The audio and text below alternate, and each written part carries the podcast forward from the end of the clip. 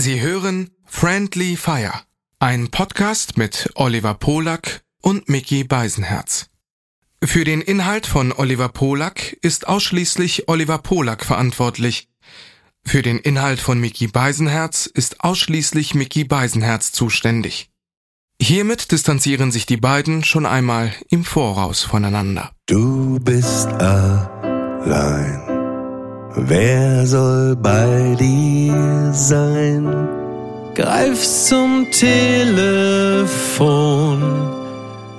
Da sind wir schon. Dein auditives Disneyland.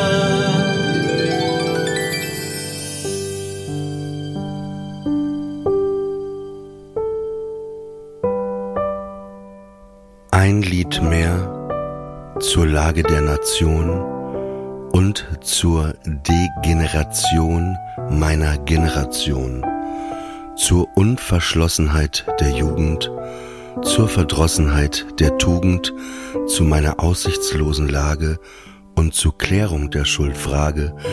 Und darum, und darum klage ich dich an, Michael Ende, nur du bist schuld daran, dass aus uns nichts werden kann. Du hast uns mit deinen Tricks aus der Gesellschaft ausgeixt. Mit den Eltern aller Schichten willst du uns vernichten.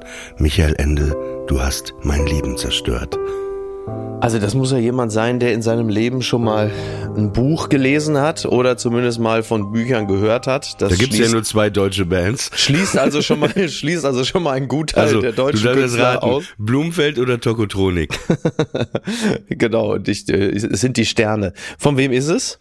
Von Tokotronik. Na, das, ähm, es, es fing, es fing äh, ein bisschen schwach an. Generation reimt sich auf Degeneration, reimt sich auf Generation. Ich meine, das muss man Tokotronic oder Dirk von Lotzo nicht sagen. Ich glaube, die werden das auch schon, wenn sie es gewollt hätten, besser äh, hinge Wobei da, da war, da, äh, das ist sehr alt, da waren die so 20, ne? Ja, aber trotzdem.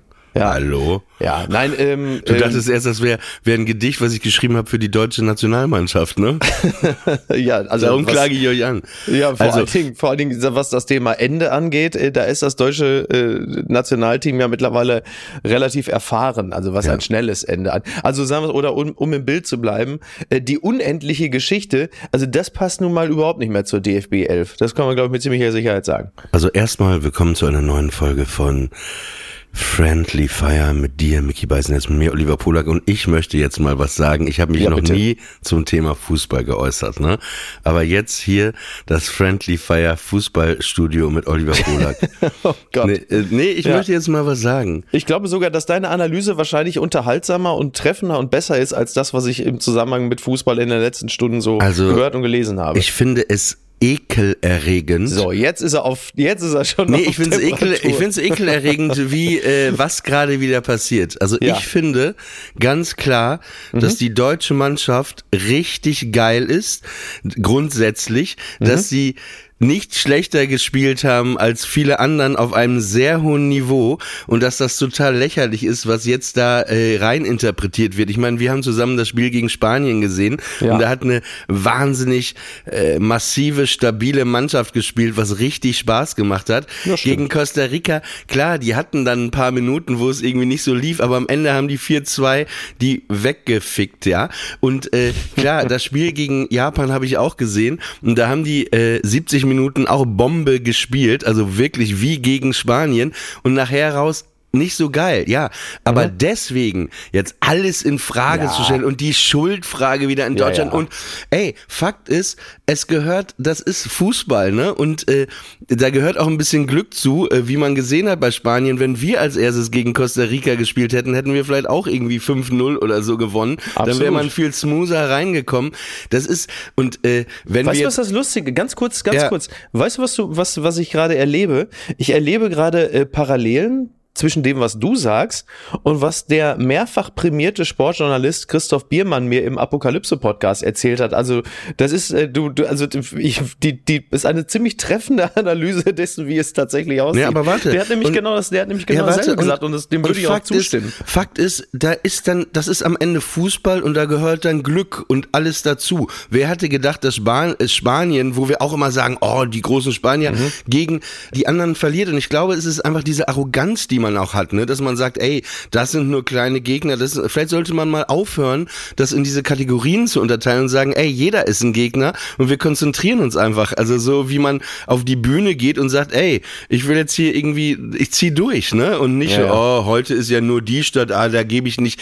Also ich finde es total ungerecht. Und wie heißt der von Bayern? Mass, Spieler von Bayern könnte jetzt der, erstmal der jeder in, in England aufgewachsen ist. Musiala. Ey, ehrlich, ich habe mich in diesen Typen verliebt. Ja, der also ist super, wie ne? kann jemand, also ehrlich überhaupt, auch wenn alle anderen Schrott gewesen wären, ey, das ist, ich weiß nicht, ob die Leute das nicht erkennen, Ja, der der ist Typ ist Weltklasse. Gott. Der Ja, Typ ist Gott. Da kann Maradona hätte seinen Laden dicht machen können. Lass den mal noch ein paar Jahre spielen.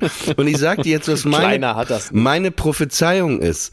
Meine Prophezeiung, und ich lege mich fest in unserem äh, kleinen Sportstudio hier bei Friendly Fire, die deutsche Mannschaft wird hundertprozentig, ja, die nächste Europameisterschaft äh, gewinnen. Die werden Europameister. Ich lege mich jetzt fest und ich wette, also wenn ich verliere, muss Mhm. ich dir einen Kulturbeutel kaufen und, und wenn du und wenn du verlierst, musst du mir neue gelbe Handschuhe kaufen. Okay, okay. Finde ich, äh, das ist nur fair. Nee, aber meine Meinung ist wirklich, das ist so lächerlich, dann plötzlich auch, auch du merkst den Kommentator, was auch für eine Ratte zwischenzeitlich, wie die dann, ja, wie die dann so, ja, dann pass auf, dann war, äh, bevor, dann war äh, 2-2 und dann, ja, das wird nichts mehr, äh, da wird es viele Fragen geben, da wird es viel aufzuarbeiten geben und dann, bumm, Tor, ne? 3-2. Ja, Ja. Ja. großartig und toll, also Also- wer hätte, ne? Du denkst, ey, Alter, äh, wir liefern nicht gleich in die Die Psychiatrie. ganze, ein. die ganze deutsche Befindlichkeit komprimiert in einem Kommentar, ne? Ja, ja. und wirklich möchte, ich weiß, wir haben noch nie über Fußball geredet, es muss jetzt doch- einfach das mal ist ja sein. auch mal schön, Es ja. musste sein und meine sind ja Meinung auch nur ist, Menschen, ne? ja, es sind, es ist einfach eine junge Mannschaft und ich finde die geil. Ich fand in der Tat gestern Neuer wirklich, das ist der, der einzige, wo ich wirklich sagen würde, ey, da gab es ein, zwei Situationen, die hätten, so wo du denkst, immer Weltklasse Torwart, da hättest du dich auch ein bisschen besser konzentrieren können, Ja, mein das, Freund. also ich habe das, ich habe heute, ich habe, ich habe von dem Spiel gestern wirklich nur die ersten 10 und die letzten 20 Minuten gesehen und äh, deswegen sind mir die Gegentore, die äh, natürlich mit aufs Konto von Neuer gingen, die habe ich heute Morgen erst im Morgenmagazin gesehen und dachte auch so, oh, oi, oi, oi, das ist aber nicht der Neuer, den ich kenne. Ja, und dann Also noch diese halt. Bindendiskussion jetzt, ja, hat das mit der, Bi ey, wo du denkst, ey, haltet doch einfach alle euer Maul, echt. Also sagen wir es mal so, diese Bindendiskussion, die hat natürlich immer das Potenzial, innerhalb einer Mannschaft, sagen wir mal, Streit und Diskussionen auszulösen, aber die äh, meines Erachtens übertragen die sich natürlich nicht nachhaltig auf die Art und Weise, wie da auf dem Platz Fußball gespielt wird. Wenn die spielen, dann spielen die. Fertig aus. So. Und du hast es ja ganz richtig gesagt. Trotzdem muss man natürlich zumindest mal sich das anschauen, wenn du halt dreimal bei drei großen Turnieren hintereinander äh, entweder in der Vorrunde ausgeschieden bist oder im Achtelfinale. Da muss man natürlich sich mal angucken, wie das ist. Das ist so wie als Komiker, wenn du sagst, pass auf, ich habe mal einen schlechten Abend gehabt und du kannst auch noch mal einen schlechten Abend haben, aber über Jahre hinweg kommen halt einfach immer nur 32 Leute in eine 800er Halle. Da musst du dir natürlich schon mal anschauen, wo liegt's im Detail? Und es gibt es gibt natürlich ein paar Dinge, die tatsächlich nicht so gut sind. Ja, warte, dann nur- nur aber damit es trotzdem, nicht heißt- aber trotzdem, aber trotzdem hast du natürlich recht mit dem, was du sagst. So kann es bei einem Turnier halt mal laufen. Und Ja, es ist mir auch recht. klar, wo das Defizit ist. Das ist klar. Das Defizit ist ganz klar, liegt bei der deutschen Mannschaft in der Abwehr, wo es super starke Spieler wie äh, Rüdiger gibt und Genau. auch viele andere starke, aber da gibt es manchmal Lücken und Schwächen, ne, Genau. wo man plötzlich, wie wenn du von einer Comedy-Show sprichst, die eine Stunde ist, wo Ja. du sagst, okay, der Komiker hat 40 Minuten durchgeballert, ne? Ja. Und dann hängt der so äh, vielleicht 15 Minuten durch, am Ende Genau. fünf Minuten zieht er nochmal hoch. Klar. Genau. Und das äh, kann, kannst du im Fußball halt nicht bringen. Und ich würde Exakt. auch sagen, in der Analyse ist es auf jeden Fall, die Abwehr ist halt alles hinten. Das muss halt stehen wie deutsche Genau. Eichen müssen die So. da. Äh, ja, Ja. sie müssen Ja, wie ja. deutsche Eichen stehen. Und das ist, das, da muss man aber nicht so ein groß, oh, und wir müssen analysieren. Es ist ja klar. Schonungslose, schonungslose Aufarbeitung. und ich finde diesen Trainer, ich habe den im Interview noch nach dem Spiel Ja. gesehen. Ich finde den sehr nüchtern, äh, sehr, ja, sehr ja. sympathisch. Und ich fand auch die Aufstellung alles richtig gemacht. Ich weiß gar nicht, ob ich, ich hätte es glaube ich wie er gemacht mit Müller, dass ich erst Müller spielen lassen hätte und da nicht Müller einfach rausgenommen hätte und Füllkrug plötzlich einfach reingesetzt hätte. Ich fand das komplett richtig. Also es war jetzt Ja, überhaupt ja. nicht falsch. Also jetzt im Nachhinein, warum soll man denn, Müller ist ja ein guter Spieler, der sich jetzt ja äh, mehr oder minder auch schon verabschiedet hat, ne? ja, genau. Ich glaube, jetzt ist auch langsam mal Feierabend. Der ist jetzt 33 Jahre alt. Wobei, Ja, hallo, David Seaman, der war noch mit, glaube ich, 44, hat er da noch wie eine Eins im Tor gestanden, Also muss man der- sagen. ich glaube, ist David- einfach faul, Müller. meinst du? Ja, nee, Ja, wirklich, mit Ronaldo? 33 musst du Ja, doch nicht Ronaldo, aufhören. Ronaldo ähm, hat mit 33 mit Sicherheit nicht über das Aufhören nachgedacht. Er denkt doch mit 37 Mhm. nicht über das Aufhören nach. Ja, also muss man mal abwarten. Ach, es ist wirklich sau eichtanisch. Aber so kann es halt laufen. Und man muss es auch, auch mal aus der anderen Perspektive sehen.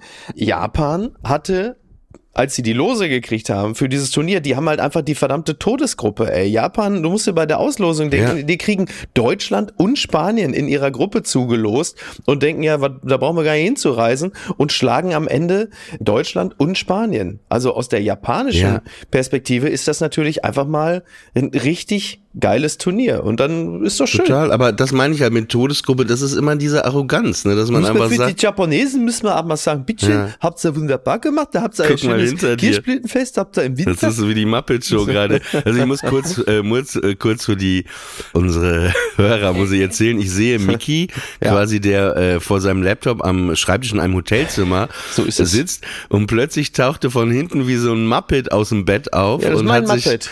Genau. hat sich hinten hat sich hinten bewegt und es ist eine Stewardess, die du abgeschleppt hast gestern Abend, ne? noch in der ja, in immer- der Hotelbar im, leider im immer Bayerischen dieselbe, Hof. immer dieselbe, ne? Das Ja. ist halt einfach, das ist mein Schicksal, ne? Ich schlepp halt einfach seit Jahren immer dieselbe ab. Die, die ist, ja- sie, sie, vor allem morgens sieht sie wirklich aus wie das Tier aus der Muppet Show, ne? Nur mit dem Unterschied, dass äh, ich ihr Schlagzeug bin. Das ist leider das ein bisschen das Problem bei der ganzen Angelegenheit. Aber Ja. naja, was willst du, was willst du machen? Übrigens, ähm, ich bin ja hier gerade, wie man so schön sagt, auf Produktion in München in den Bavaria Studios und wir produzieren hier gerade das Duell um die Welt mit Joko und Klaas. Ja. Und rate mal, wen ich gestern hier auf der ganz, ganz großen Leinwand gesehen habe.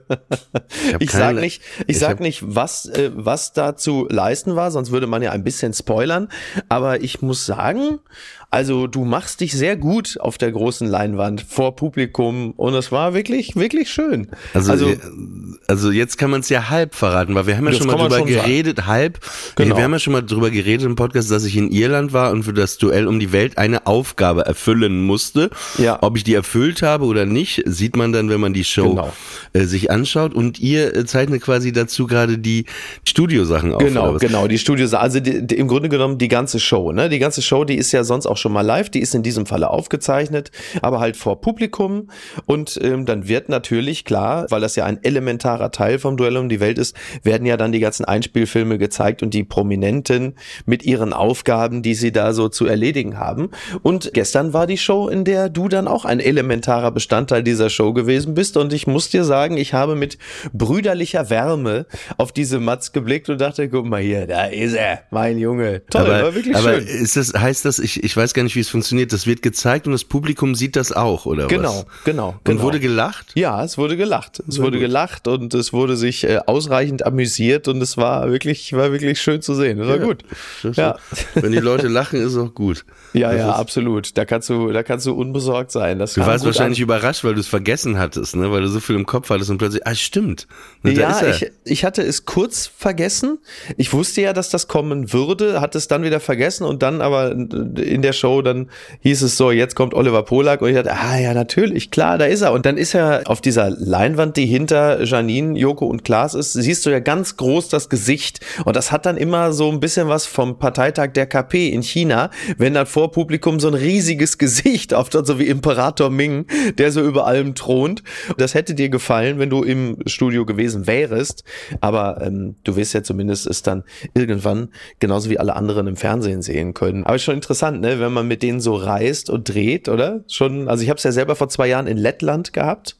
Ziemlich genau vor zwei Was war Jahren. deine Mutprobe, die du machen musstest? Meine Mutprobe war, dass ich in Lettland in so einem Theater war und da war ein Performance-Künstler, der als Kapitalismuskritik äh, sich selber mit dem Skalpell ein Stück Fleisch aus seinem Rücken schneiden lässt, das brät und isst. Ja, du siehst also, wir bleiben irgendwo so im gastroenterologischen Bereich. Und ja. das sollteix du machen? sollte ich machen, ja. Und darf ich raten, ob du es gemacht hast? Mhm. Auf keinen Fall. Nein, ich habe es auch auf keinen Fall gemacht. Aber das war dir auch sofort klar. Ja, also ich meine, ich, ich, also der Narzissmus bringt es natürlich äh, grundsätzlich mit, dass ich mich am liebsten selbst verzehren würde, aber dafür war ich mir dann doch zu schade. Ja, absolut. Ja, ja, nee, nee, das, das wäre auch tatsächlich, also aus vielerlei Gründen hätte ich es auch nicht machen können. Ich stehe jeden Morgen immer wieder auf und bemühe mich nach Leibeskräften meine Reputation zu beschädigen, aber ähm, das wäre dann doch ein bisschen zu viel gewesen. Aber ich hätte es auch nicht gemacht, weil es wirklich, ich habe das ja live dann auch gesehen vor Ort, was da passiert und das sich anzusehen, wieder mit dem Skalpell halt einfach mal wirklich ein gutes Gott, Stück. ja. Das ist wirklich nicht so einfach, sich das anzugucken. Und da mussten sie auch ganz schön mit der Bundesprüfstelle für jugendgefährdende, in dem Falle ja nicht Schriften, sondern Sendungen ringen, bevor sie das Ganze dann auf ein Maß geschnitten haben, dass man es äh, ausstrahlen kann. Ja, klingt richtig ekelig auf jeden Ja, Fall. Also richtig. ich, ich hätte es auch nicht gemacht. Ja, ob ich das dann gemacht habe, was ich machen musste. Ich musste nichts essen, aber ich musste was in den Mund nehmen, kann man sagen. Das ist ähm, aber sowas von komplett richtig. Aber es wäre wär schon nicht ungefährlich gewesen, wenn ich es runtergeschluckt hätte. So viel kann man verraten. Genau, ich, ich sag mal so, ich sag mal, es ist eine Episode unter dem Titel Das Schweigen der Lämmer. Oder, oder, oder so, oder so wie kann man auch sagen, so, du hast hier so eine ganz spezielle Art von Pull-Moll, hast du dir äh, reingehauen. Nee, es war eine tolle Reise und was das Tollste wirklich war, es war ein super nettes Team, was man ja sel also Ja. so nicht so fernsehmäßig, es waren einfach super nette Leute, dass man abends auch essen äh, gemeinsam Ja. war und auch Ja. Bock drauf hatte. Und vor allen Dingen habe ich ja Nordirland kennengelernt. Ich hatte hier ja schon geschwärmt und ich will auf jeden Fall dieses Jahr da nochmal hinfahren. Also nächstes wie Jahr, Entschuldigung, okay. nächstes Ja. Jahr. Äh, Vielleicht fahren wir ja gemeinsam hin. Es ist Ja. wirklich ein tolles Land, super Ja. nette Leute, noch netter als die Engländer. Also wirklich, Ja. ich fand's äh, mega. lass uns das, lass uns das gerne Apropos machen. England, wir haben noch ein paar Sachen zu besprechen. Wir waren ja in Oh. London, äh, gerade am Anfang hatten wir ja letzte Woche den Podcast aufgezeichnet, aber es ging dann ja noch weiter. Mhm. Ja. Ich möchte zum ersten Mal in der Geschichte von Friendly Fire etwas machen, was wir noch nie gemacht haben. Ich möchte einen Aufruf starten. Ach, guck, okay. Wenn ihr zu Mhm. Hause einen schönen Kulturbeutel noch habt oder ihr, ihr seht einen Oh und sagt, der ist nicht so, so teuer, Nein. bitte schickt uns Kulturbeutel. Mickey braucht dringend einen. Äh, die Adresse, an die ihr schickt, ist Studio Bummens, Holzmarktstraße 11 in 10179 Berlin. die Studio Bummens. Holzmarktstraße 11 10179 Berlin. Und wir suchen dann einen für Mickey aus und die restlichen, ja, irgendwas machen wir damit für einen guten Zweck Ja. oder so. Und wir gut. finden da auf jeden Fall was oder verteilen die so an äh, Obdachlose. Also ich hab Und da kann ich man ja auch andere Sachen drin Ich aufbewahren. wir verteilen die an Obdachlose. Also ich möchte jetzt richtig, wirklich, also so ab- ich möchte jetzt wirklich, ich möchte jetzt wirklich da keine neuen Differenzen aufmachen, aber ich glaube, wenn Obdachlose derzeit an eine Sache am wenigsten denken, dann, oh, ich brauche einen neuen Kulturbeutel. aber ich, ich, ich muss sagen, du hast da bei mir dann doch schon auch irgendwie nochmal einen Denkprozess ausgelöst, als ich mir den Kulturbeutel nochmal genauer anguckte, was ich jahrelang nicht getan habe und dachte so, ja, ja, das sieht ja wirklich auch aus wie hingekackt und hingeschissen. Muss man einfach auch mal selbstkritisch sagen. Ne? Auf jeden Fall. Das Ja, ja. hätte ich jetzt äh, nicht anders kommen. Aber wir haben doch wirklich ein paar romantische Tage da wieder in London gehabt, oder? Das muss man doch einfach sagen. Wir haben, Nee, wir also, haben, ja, es war, war halt gechillt, ne? War Ja. halt gechillt. Wir hatten keine Termine Ja. und waren dann abends immer wieder essen. Und ich habe halt an meine Zeit, ich war ja auf dem Internat in London, als ich so zwischen 17 und 19 war. Und da haben wir auch meinen alten Freund Rad getroffen und Ja, ich, ich verbinde gute Sache mit London. Was mich richtig abgeturnt hat, ist, es war halt vor 25 Jahren, Carnaby Street war halt wirklich die Straße, wo die ganzen Plattenläden waren in den Seitenstraßen, die ganzen Secondhand-Läden, Parker, Modstuff, Lonsdale, dann äh, in der anderen Seitenstraße so ein Laden, der war ganz toll, Bond, die haben so Stussy, Fresh Jive äh, verkauft, so ein Franzose. Und wenn man heute Carnaby Street geht, es ist alles, die Fassaden sind alle komplett neu gemacht und Ja. es sind nur noch große Ketten. Also du könntest Ja. auch, das könnte auch Kann so äh, ein Gütersloh sein. ja, Frankfurt, Fußgängerzone, Gü- Gütersloh. Gütersloh. Und das ist wirklich, also ich fand's auch, du ähm, wolltest, hattest ja Lust, da nochmal durchzuspazieren, ist auch okay, ist halt überfüllt und Aber es war so so ein eine- bisschen es war wie so traurig. eine- genau. Ja, ist gar nicht so festhalten, so nostalgisch, äh, nicht das Neue wollen, aber einfach die Schönheit, die einfach zerstört wurde und komplett äh, ausgelöscht wurde. Ne? Ja, wirklich. Das, also ich finde auch, was äh, Globalisierung und Kapitalismus anrichten, äh, das kannst du in der Carnaby Street wirklich ziemlich gut beobachten. Also wenn du, wenn du hoch, also die Carnaby Street ist eigentlich nur noch dann einigermaßen interessant, wenn du nicht äh, geradeaus guckst, sondern immer hoch guckst, wie sie so, so alles so dekoriert haben, so ungefähr so auf acht Metern Höhe, dann hat es noch irgendwie einen gewissen Charme. Aber wenn du in die Carnaby Street einbiegst, mit der man ja immer irgendwie noch so die Beatles, die Stones, Paul Smith, die Mods und was nicht alles verbindest, und dann guckst du und das erste, was du siehst, ist eine Filiale von Puma und das nächste ist irgendwie, weiß ich nicht, äh, Orsay oder so, denkst du auch so, ja, herzlichen Glückwunsch. Genau das, was du beschrieben hast. das ist Swatch-Laden, absolut, ja. absolut ernüchternd und das ist aber exemplarisch für das, wie es im Grunde genommen in den meisten Teilen der Welt aussieht. Es ist halt einfach wurscht. Wir, die wir in den äh, 90ern äh, als Teenager so ähm, sozialisiert wurden, popkulturell, der klassische Satz war ja immer, wenn du nach London fährst, bring mir ein paar Doc Martens mit. Oder halt äquivalent in den USA, New York, da bringst du mir schöne Levi's Jeans Aber mit. warte, Ja, warte. das 501. Aber jetzt, jetzt, ich kann es jetzt erzählen, oder? Ich meine, äh, der ist ja mittlerweile auch ein kleiner Teil unseres Podcasts, taucht immer richtig. wieder auf. Ja. Ich hatte ein Telefonat mit Olli Schulz vor drei Wochen oder zwei Ja. Wochen, bevor ich nach New York fuhr. Und dann sagte er wirklich, äh, viel Spaß in New York und er Wieso bringt mir... imitierst du Olli Schulz, als wäre er Sid, das äh, Faultier aus Ja, weil er hat schon einen Hauch von Sid. Er hat Ja, schon ein einen Hauch schon, von ne? Sid mit so Hamburger Slang. So, ja, du, du bring mir mal, einen, ähm, bring mir mal einen, hier, bring mir mal einen Levi's mit, ne? Und, und auf jeden ja, auf jeden Fall. Und, äh, und dann habe ich gesagt, welche Größe hast du denn? Und ich habe dem echt eine mitgebracht. Ach, wie lustig. Ja, war, ich lief da irgendwie an so einem Levi's Store vor und da dachte ich, komm, ey, war irgendwie Sale, Black Sale und über, auch wenn er kein Sale gewesen Ja, wäre, ja. es ist ja nicht die Welt, 35 Dollar. Und da habe ich ihm jetzt, 35 Dollar? Ja? äh, ja, 35 Dollar habe ich ihm eine äh, Levi's mitgebracht, ja. Es ist witzig, wo du gerade über Jeans und, und London und so, also mich erinnert London äh, auch sehr, sehr stark äh, immer an die, auch da an die mittleren 90er, wenn ich mit meinem Cousin Thomas, bin ich dann einmal im Jahr nach London und wir haben das unter anderem äh, gemacht mit dem Ortsverein der SPD, weil ich meine, wir reden über die mittleren 90er, da waren wir so 17, 18, 19 und dann sind wir mit dem Ortsverein der SPD, die haben dann immer so eine Busreise gemacht in eine große europäische Metropole, zum Beispiel nach Rom oder halt eben auch London mit der Fähre dann noch rüber und dann haben wir Dover, Calais. ja, ich glaube, ich glaube, es müsste Ja. eigentlich Dover Calais gewesen sein. Und dann haben wir uns dann in London, haben wir uns dann eingedeckt, dann sind wir in ein, zwei Läden gegangen. Ich weiß Ich gar nicht, gerade in London haben wir uns eingeschissen. also Einge- eingeschissen. Ja, bleib mal bei eingeschissen, da komme ich auch noch zu. Und dann haben wir uns dann in solchen Läden, äh, haben wir uns so Downjacken geholt, ne? Fubu, Karl Kanai und so. Also alles, was es in Deutschland noch nicht gegeben hat. Da war natürlich nach dem Kauf von zwei Downjacken war der Koffer auch direkt schon rappelvoll, weil die Dinger waren ja riesig. Also so Lackdaunenjacken, mit denen Buster Rhymes äh, im Wuha-Video zu sehen war, was natürlich schon interessant ist, wenn du damit auf den Schulhof kommst. Diese Daunenjacke, die, die sieht ja wirklich aus, äh, weiß ich nicht, wie so ein Fallschirm, mit dem dann irgendwie so eine, so eine, so eine Kapsel wieder im Pazifik landet. Und das war aber einfach fantastisch. Und wir sind dann da in, in London umhergezogen. Und da war es dann auch noch so ein bisschen wie, wie das, was du gerade so beschrieben hattest zu der Zeit. Und was die Jeans angeht, weil es ja halt die Baggy Jeans noch nicht gab, da haben wir uns natürlich dann in London halt eben auch so ein, zwei Baggy Jeans gekauft, weil es das in Deutschland einfach noch nicht gegeben hat. Wir waren in Dortmund in der Fußgängerzone Jeanszone, dann waren wir bei Jeans Fritz und haben uns Jeans gekauft, Weite 36, Länge 32 oder was weiß ich, Weite 36, Länge 34, damit man die irgendwie so ein bisschen baggy tragen konnte, denn das gab es halt einfach zu der Zeit noch nicht. Man musste da auch ein wenig improvisieren. Ja, aber lustig, wo du die Geschichte erzählst, fällt mir meine Geschichte mit 13 ein. Und zwar, ich war ja mit 13 komplett Skater, ne? So vom Ja. Look her, ne? Vision Ja. Streetwear, Homeboy, Airwalk, ne? Santa Cruz, äh, Rob Roscop Deck und so. Ich bin wie Ja. ein Skater rumgelaufen, ne? Thrasher. Ja. Und dann war es so, bei uns äh, gab es so Nazis auf der Realschule. Ich war ja erst auf der Realschule, bevor ich aufs Gymnasium ging.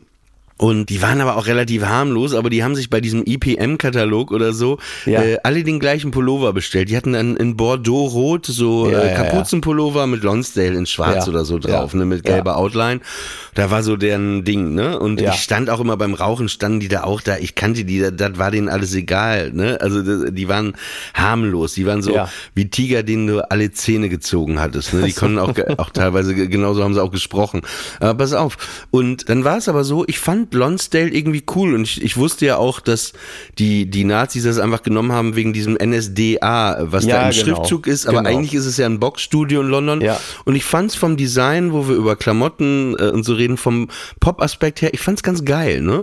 Ich fand auch Doc Martens ganz geil. Und dann Mhm. Ja, äh, war das auch. so, dass wir, wir sind ja jedes Jahr nach Seefeld gefahren. Tirol haben dann immer eine Nacht mit meinen Eltern noch in München äh, übernachtet und habe ich dann so recherchiert, damals gab es ja kein Internet und so, Ja. ne? da hast du gefragt und äh, ne, Leute und dann sagten die, ja, da, dies, Branchenbuch, ne, sagt man, ja, Branchenbuch. und da gab es einen Laden, der hieß, ich weiß nicht, ob sie noch gibt, Face, ne? In, Mhm. in München, das war eine Parallelstraße von der Fußgängerzone.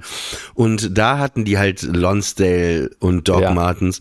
Und dann war das ganz geil. Ich bin dann dahin und äh, ich hatte ja noch kein Geld. Und dann habe ich meiner Mutter gesagt, hier, äh, die Schuhe und so, die hatte ja keine Ahnung, was die Symbolik anging.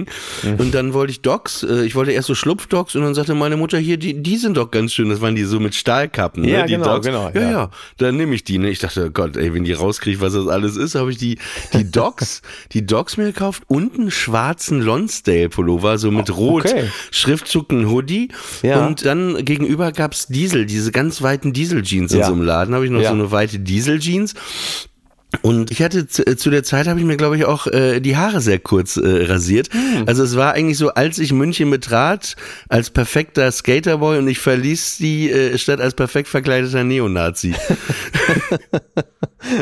Aber, das, war, das lustig, war auch mal ja. lustig, weil, weil das erste Mal, als ich mir da, das war um die Zeit auch meine Haare rasiert hatte, kam ich dann nach Hause. Ne, mein Vater saß wie immer am Telefon im Wohnzimmer und dann kam ich mit äh, komplett, ich hatte ja sehr viel, ne, so, so Ja. fast schon Simply Red mäßige Haare und äh, Locken und dann äh, kam ich nach Hause, Glatze. Ich ging ins Wohnzimmer, mein Vater schreit auf, oh Gott, der Junge sieht aus wie ein Neonazi. Warte, dann ging ich in, in die Küche und meine Mutter, oh Gott, der Junge sieht aus wie ein KZ-Häftling. Ich so, ja, was denn nun? Ja, das beschreibt aber auch so schön die Zerrissenheit meines Lebens, meiner Erziehung, genau diese Situation. Ne? Ich wollte gerade sagen, das, das fasst es, das fasst es wirklich äh, relativ gut Und ich zusammen. dachte, ey, es ist einfach nur Pop. Aber wo ich gerade Simply Red erwähnt habe. Verrutschte, verrutschte Bilder irgendwo zwischen äh, KZ und Neonazi. Das klingt so ein bisschen wie der Twitter-Account von Elon Musk, oder? Aber Ja. ähm, bevor, bevor du auf Simply Red kommst, wollte ich noch kurz erzählen, diese Busreise, ja, die war ja insofern auch immer sehr interessant bestückt, als da so vielleicht eine Handvoll 16, 17, 18-Jährige waren, wie, wie Thomas und ich. Die anderen waren natürlich äh, alt, also Mitte 40 oder richtig alt, dann so um die 70. Und um die 70 war dann natürlich einige dabei, unter anderem Familie Kosenowski, Herr und Frau Kosenowski. Und ich glaube, sie hatten ihren Jungen auch dabei mit Trisomie 21. Und es war wohl so, dass während eines Halts, ich meine, der Weg nach London ist ja bei so einer Busreise ist ja jetzt auch nicht nur zwei Stunden, während eines Halts, da muss Frau Kosenowski irgendwo in Scheiße getreten sein. Und ist dann aber, nachdem sie dann wieder in den Bus eingestiegen ist, einmal quasi durch den kompletten Bus Oh, gelatscht. nee. Oh nee. Wo du schon denkst, Oh, oh, nee. oh, wie Oh, ungünstig. Gott. Und dann äh, so, das war schon mal das. Und Herr Kosenowski, he saved the day. Er wusste also auf jeden Fall mit dieser Situation kunstfertig umzugehen. Also nahm er ein Taschentuch, ein Tuch und beträufelte das mit 4711. und wischte also quasi mit dem mit 4711 Kölnisch Wasser getränkten Lappen, rieb er hinter ihr her. Und so ähm, ergab sich dann in dem Bus für die nächsten Stunden diese herrliche Melange äh, aus 4711 und Hundescheiße.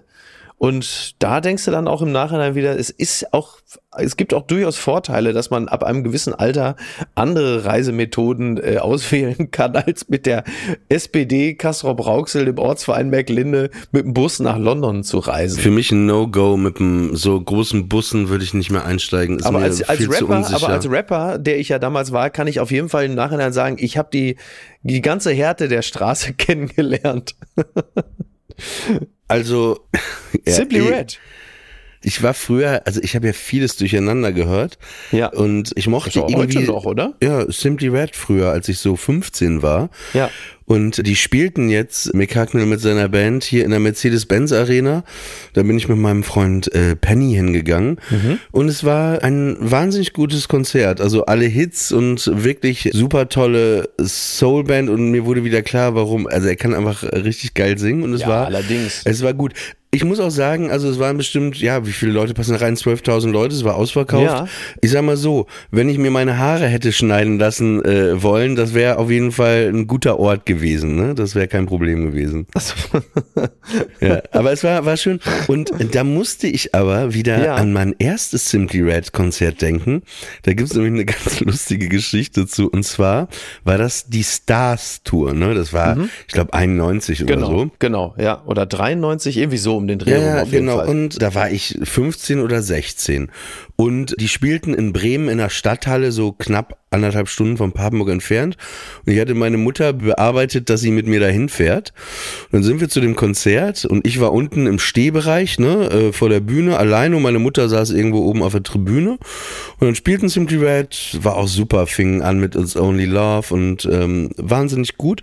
Und während des Konzertes drehte ich mich mal zur Seite und da stand so ein kleiner, süßer Junge mit kurzen Haaren, so großen, dunklen Augen und er starrte mich so an, ne? Starrte so ein bisschen so verliebt an und ich guckte aber auch und dachte, ach süß, das, äh, der ist ja, Ja. wirklich ganz süß. Und das ging so das ganze Konzert immer wieder angelächelt, die ganze Zeit. Also ich habe mehr zu, zu, de, zu dem Jungen geguckt als zur Bühne. Irgendwann stellte ich dann fest, ey, das ist gar kein Junge, das ist ein Mädchen, ne? Fand ich noch besser. Ja. Und dann haben wir die ganze Zeit geguckt und ich dachte, ach toll. Und dann, äh, ja, war das Konzert vorbei und dann bin ich einfach raus, ne? Äh, ins Foyer, habe auf meine Mutter da gewartet und ich hatte ein Edding dabei, weil in meiner äh, jugendlichen Naivität dachte ich, ja, ich treffe äh, Mick Hacknell noch, krieg noch ein Autogramm, brauchst du schnell ein Edding, ne? Hatte ich dabei. Dann laufe ich mit meiner Mutter raus und dann tippt mir jemand von hinten so auf die Schulter und dann ist das dieses Mädchen, ne? Ja. Und dann sagt die, hast du Lust mir deine Telefonnummer zu geben, ne? Damals Festnetznummer, ne? Ja. Und dann habe ich gesagt, ja klar. Dann hole ich mein Edding raus. Äh, hast du einen Zettel? Nee. Habe ich hier einfach die Nummer auf den Arm geschrieben. Kein Witz jetzt. Die Nummer auf den Arm geschrieben und äh, ganz fett. Äh, war mir aber auch gleichzeitig ich hatte Schamgefühl, habe mich geniert vor meiner Mutter vor der Situation.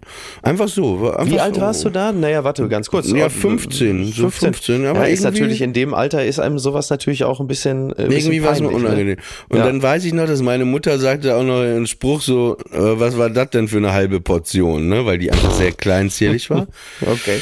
Und dann haben wir so über Wochen telefoniert und die lebte in Bremen, die hat sich für Pferde interessiert und so. Und dann sagte die irgendwann, äh, willst du nicht mal kommen? Und ich fand die toll, ne? Ich fand die süß, fand die toll. Und dann bin ich da hingefahren und dann war das irgendwie ein schöner Nachmittag in Bremen. Ich war dann bei ihr zu Hause auch und so. Ist nichts gelaufen irgendwie hat sich dann auch verlaufen wieder, also da ist nichts weiter gefolgt, aber sie erzählte mir dann, dass sie so Musik auch macht und in so einem Dance-Projekt von Sat 1 gerade gecastet wurde. Ich so, ah, okay, ah, Okay. cool. Ja. So, und dann, ja, dann nie wieder was gehört oder gesehen. Und dann äh, habe ich ja damals Praktikum bei Viva gemacht. Und äh, bei Vivasion mit Stefan Raab. Und im Büro, in unserem Viva-Büro, hatten wir immer so einen Fernseher. Und da konnte man sehen, wer gerade auch im Studio ist. Das war so Ja. ein Studio-TV. Ne? Wer unten im Studio bei Viva war, bei Interaktiv.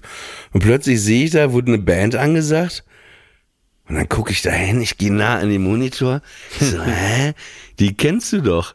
Und dann war die das.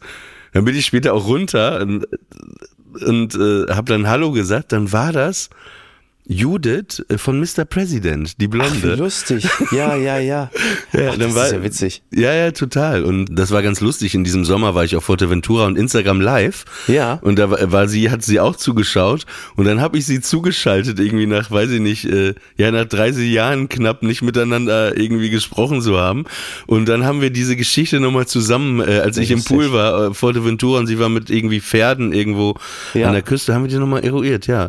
Die Das Sängerin ja- von Mr. President und ich bei Simply Red. Und wir haben aber uns auch schon verabredet, so Revival-mäßig, dass wir nächstes Jahr in äh, Berlin oder in Kiel auf das äh, Simply Red äh, Konzert gehen. Sie wohnen nämlich immer noch in Bremen, also in der Gegend.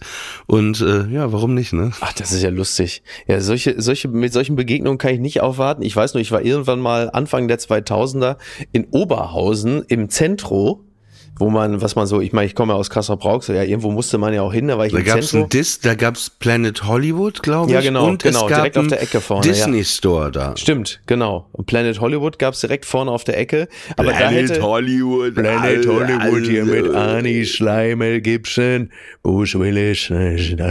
mehr Gibson war nicht dabei. Es Nee, mehr nur- gibt's noch nicht. Das war Arnie, Sly und äh, Bruce Willis. Genau. Ja. Und aber da hätte vielleicht möglicherweise auch einer der Franchise-Nehmer schon sich überlegen müssen, ob sie es nicht übertrieben haben, dass es in Oberhausen einen Planet Hollywood gibt. Also das ist wirklich, also dass Oberhausen ein eigener Planet ist, das würde ich sofort unterschreiben. Aber mit Hollywood hat das nur wirklich vergleichsweise wenig zu tun. Hollywood. Wobei in Oberhausen kannst du auf jeden Fall Blade Runner 2048 drehen. Also, also aber gut, wurscht. Und da war ich nämlich auch mit einer was trinken. Ebru war ihr Name. Ich weiß gar nicht, wo ich die kennengelernt hatte. Keine Ahnung. Wahrscheinlich irgendwo in irgendeinem Club oder so. Ich war, war ja gar nicht so der Clubgänger. Ich war mit der was trinken und merkte aber auch schon so ein bisschen, so, also auch so ganz leicht einen an der Waffel und äh, irgendwie Ja, jetzt wacht hier hinten der Muppet gleich auf, gleich äh, leicht Ja, ja. an einer Waffel, das war so ein Codewort, ha? Ja, ja, Haben wir mit mir gesprochen? Ja, also für mich muss man schon, also um langfristig mit mir zusammen zu bleiben, muss man schon schwer einen an der Waffel haben. Und dann schrieb sie mir auch wirklich ein unverhältnismäßig großes Maß an SMS und ich dachte schon, okay, es ist vielleicht ganz gut, wenn man da jetzt da den, den Faden nicht weiter festhält. Und äh, ungefähr vier Monate später kommt Big Brother Staffel 2 und dann ist die eine von denen, die da im Container ist und natürlich auch komplett irre, wo du denkst, ach du Ich erinnere Scheiße. mich an die Ja. äh, ganz vage. Man hat das ja so, ich habe das nie richtig geguckt, aber man hat die Characters waren dann ja überall und man hat Mhm. Ja, das ja. dann so ein bisschen. Ja, und du warst mit Ebru also äh, Mhm. aus. Ja, ja, ja, ja. Und äh, interessant, weil gerade Big Brother, es läuft ja gerade die zweite Staffel von Cui Bono äh, über den Drachenlord und über diese wirklich absoluten Exzesse, die sich da so übers Internet dann auch ins reale Leben übertragen. Und die machen jetzt gerade in der Folge drei machen sie so einen Exkurs nochmal zu Big Brother Staffel 1. Und wie das eigentlich angefangen hat mit dieser ganz neuen Form von Prominenz über solche Reality-Shows. Das gab es damals in Deutschland in der Form ja nicht. Ich glaube, die ersten Reality-Stars in Deutschland waren wahrscheinlich die Fußbräuchs in dieser WDR-Doku, Ende der 80er, Anfang der 90er. Aber dass das so eine Art Turbo-Prominenz wurde, das ging ja erst los so mit Slatko. Aber äh, Yin und Yang, Gut und Böse, Licht und Schatten, genauso wie Slatko, gab es ja dann auch so Figuren wie Manu, wo plötzlich das ganze Land, also zumindest das, der Teil des Landes, das dann Big Brother geguckt hat, anfangen, so eine Person so richtig zu hassen. Also heutzutage, dank Twitter und Co., ist das ja also normal geworden. Da ist ja täglich eine Person, die vom ganzen Land gehasst wird. Aber damals ging das ja über Wochen. So, und dann war halt klar, Manu, eine Person, die heute auch, glaube ich, in ihrem eigenen Interesse komplett vergessen ist, die hat man damals wirklich gehasst. Ich frage mich nur, Ja. Was so der Transportstoff gewesen ist, denn es gab ja noch keine sozialen Netzwerke, in denen dann so ein Name trendet und jeder dann mal reinschreiben darf, wie unglaublich beschissen er sie findet und der nächste versucht das dann zu toppen. Aber da fühlte ich mich dran erinnert und dachte, ja stimmt, ja klar, das Man gab's ja damals. So, so eine äh, Live-Familien-Comedy hätte, so wie die Osborns hätte mit, man mit meiner Familie auf jeden Fall auch. Da kannst du äh, fest von können. ausgehen. Alleine die, die Folge, als Oliver Pollack mit, mit Docs und Glatze aus London wiederkommt. Aus äh, München, München, ja. Ah, München, sorry, ja. klar. Aber ich musste äh, gestern Abend, ich habe äh, alleine Fußball, um da nochmal den Bogen Ja. zu holen. Mein Vater ist ja vor sieben Jahren gestorben Mhm. und äh, mit dem, es war immer so, wenn ich mal in Papenburg war, auch das Brasilien-Spiel haben wir alleine äh, geschaut und ich habe dann gestern so gemerkt, als ich hier alleine in meinem Sessel saß, das Fußballspiel geschaut habe, so normalerweise hätte ich meinen Vater danach angerufen Ja. und das sind äh, die Momente, wo ich gemerkt habe, also seit langer Zeit, also ich habe immer so akzeptiert, dass er so so gestorben ist und dann tot ist und so, ne? Und gar nicht dieses immer trauern, weil ich hatte glaube ich schon mein Leben lang immer getrauert, weil er Ja. schon sehr alt war und in meinem äh, Unterbewusstsein das gearbeitet hat.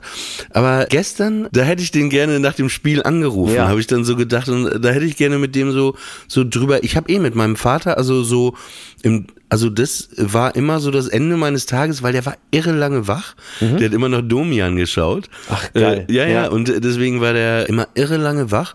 Und den konntest du nachts immer noch um 12, 1 konntest du noch anrufen. Der Ja. hat sich gefreut. Dann Ja. haben wir noch gequatscht. Aber mit dem hätte ich jetzt auch über das Spiel gesprochen. Aber ich glaube, er wäre wär auch meiner Meinung gewesen. Geil, ne? wie man einfach so Toten einfach irgendwas äh, in den Mund legt. Ja, ja, der, der, äh, Das habe ich äh, auch mit meinem Freund Billy Wilder besprochen, ne? Der hätte auch gesagt jetzt. Ähm, aber ich glaube, in dem Falle ist es keine Anmaßung, wenn du, äh, wenn du äh, Das ist ja Erfahrung. Ich wollte das, gerade sagen. War, da war ja so. Äh, wir müssen noch eine Sache zum Ende kurz äh, anschneiden. Äh, die Frage ist äh, moralisch. Ich, ich war ja dein Styleberater in London. Wir waren ja, Ja. einkaufen. Ja. Ne, äh, ich war dafür verantwortlich, dass du dir einen Haufen Klamotten. Ich habe einmal gesagt, ja ist toll. Wobei ich habe das eine Es war ja Jackett- gar kein Haufen. Das Problem ist ja, es war ja gar kein riesiger Haufen. Es war ja vergleichsweise ein wenig, Shirt, aber der zwei war halt sehr, Jackets sehr und teuer, eine ne? Jacke. Ja. Das Ja, ist schon ein Haufen. Was war denn nochmal das Shirt? Siehst du schon wieder vergessen. Da in dieses Frotte, dieser Frotte-Laden. Ach so, natürlich, genau, richtig. Ja. Ja. Auf jeden Fall äh, die zwei Jackets auch sehr gut. Ich habe einen schon gesehen, steht dir, du solltest dir mehrere von denen holen. Die sehen wirklich äh, sehr elegant aus, sehr schön, schlicht. Aber die Frage, die ich, Mhm. jetzt musst du mich mal beraten, ja. Muss ich jetzt meine Balenciaga-Sachen verbrennen? Ach so. Am Bebelplatz. Ja, das ist interessant, ne? In unserer äh, bekenntnisintensiven Zeit. Also ich meine, Mode ist ja auch in gewisser Hinsicht ja auch immer ein Statement. Also ein Label trägt man ja in gewisser Hinsicht ja immer Egal, ob man das jetzt möchte oder nicht, aber subkutan ja auch, weil man ein Zeichen setzt, ein Statement. Also eine Marke ist ja auch immer in gewisser Hinsicht Bekenntnis zu einem Lebensstil. Sonst könnte man ja auch S. Oliver oder Esprit oder auch halt eben Lonsdale tragen. Und Balenciaga war ja bislang eigentlich so die Marke der, sagen wir mal, der, der hippen Gutverdiener, um es jetzt mal ganz simpel zu sagen. So. Ist halt eben nicht Hermes oder äh, Gucci, sondern ist halt irgendwie so ein bisschen, ist so ein bisschen mehr Hip-Hop-Pop Balenciaga, kann man glaube ich sagen, oder? So ein bisschen. Auf jeden Fall, ja. Und jetzt hast du plötzlich dann diesen irrlichternden A. Kanye West und die aufgekündigte Kollaboration und dann diese dann doch sehr seltsame Kampagne, auf die du ja wahrscheinlich anspielst, in der Kinder mit irgendwelchen Bondage-Motiven da es gab äh, jetzt noch einen Skandal mit einer anderen Kampagne, mit der Kooperation mit Adidas, wo die Adidas-Tasche auf so einem Dokument äh, steht, ich krieg's gerade Mhm. nicht genau hin, aber das sind wohl die Do Dokumente aus so einem äh, pädophilen Prozess, also ganz absurde Geschichte. Mhm. Ja. Das natürlich und dann natürlich auch der letzte Auftritt gestern äh, von Kanye West, ne? Also wo Mhm. Ja. er wirklich Hitler äh, nochmal äh, gelobt hat. Also irgendwie, irgendwie hängt Aber es das sind- Ganze es- ja doch es- ein es bisschen. hängt- sind, genau, es, es- es sind hängt zwei verschiedene zusammen. Paar Schuhe. Genau, es hängt, Ja. es, es sind zwei verschiedene Paar Yeezys, um in dem Bild zu bleiben.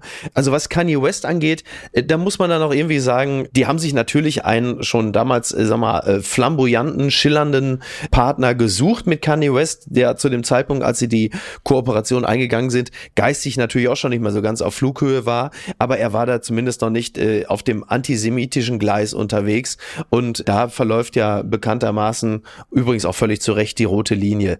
Auf der anderen Seite diese Kampagne mit diesen Kinder-Bondage-Motiven und diesem Kinderpornografie oder, oder Kindesmissbrauchs-Ugu, das ist natürlich eine Art von Provokation, die sie vermutlich bewusst gesucht haben, denn also ein paar Filter lässt man sowas ja immer durchlaufen, bevor so eine Kampagne dann nach außen geht. Aber ich glaube, sie haben es wahrscheinlich echt komplett überrissen. Sie wollten vermutlich provozieren und haben gedacht, naja, es wird ja in sozialen Netzwerken dann auch entsprechend irgendwie einen Widerhall geben. Aber ich glaube, die Massivität haben sie echt unterschätzt. Und das hat dann wiederum auch ein bisschen was mit Dummheit zu tun. Absolut, absolut. Und ich finde es jetzt so wack. Also ist ja okay, dass sie sich entschuldigen, aber jetzt die Schuld beim Fotografen oder bei der Ja, Firma, das ist ja ey, wo, albern. wo du Das ist wirklich, ja also wirklich wir haben billig. alle schon Werbung Ja. gedreht und wir haben alle schon in Fernsehproduktionen waren wir, ja. genau. Und da wird jeder Stein 20 Mal Exakt.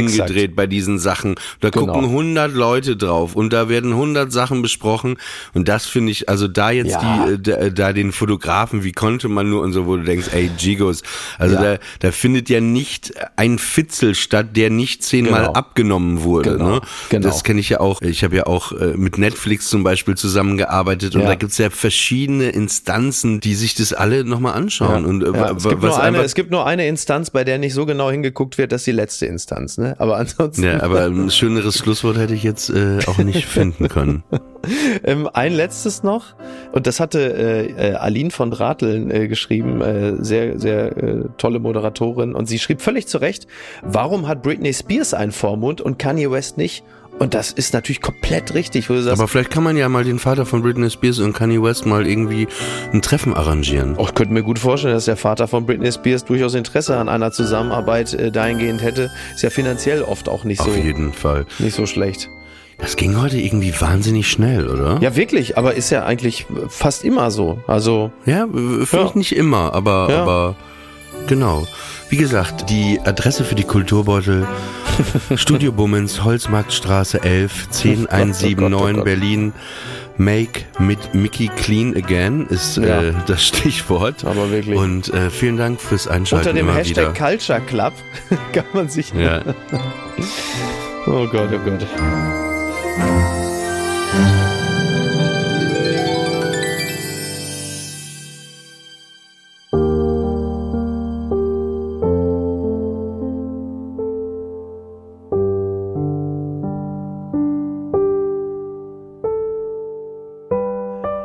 Friendly Fire ist eine Studio Bummens Produktion. Executive Producer Tobias Baukhage. Produktion Hanna Marahil und Inga Wessling. Ton und Schnitt Fabian Seidel. Und einen besonderen Dank an Aerobik für die Musik und an den lieben Edin Hasanovic für das Entree.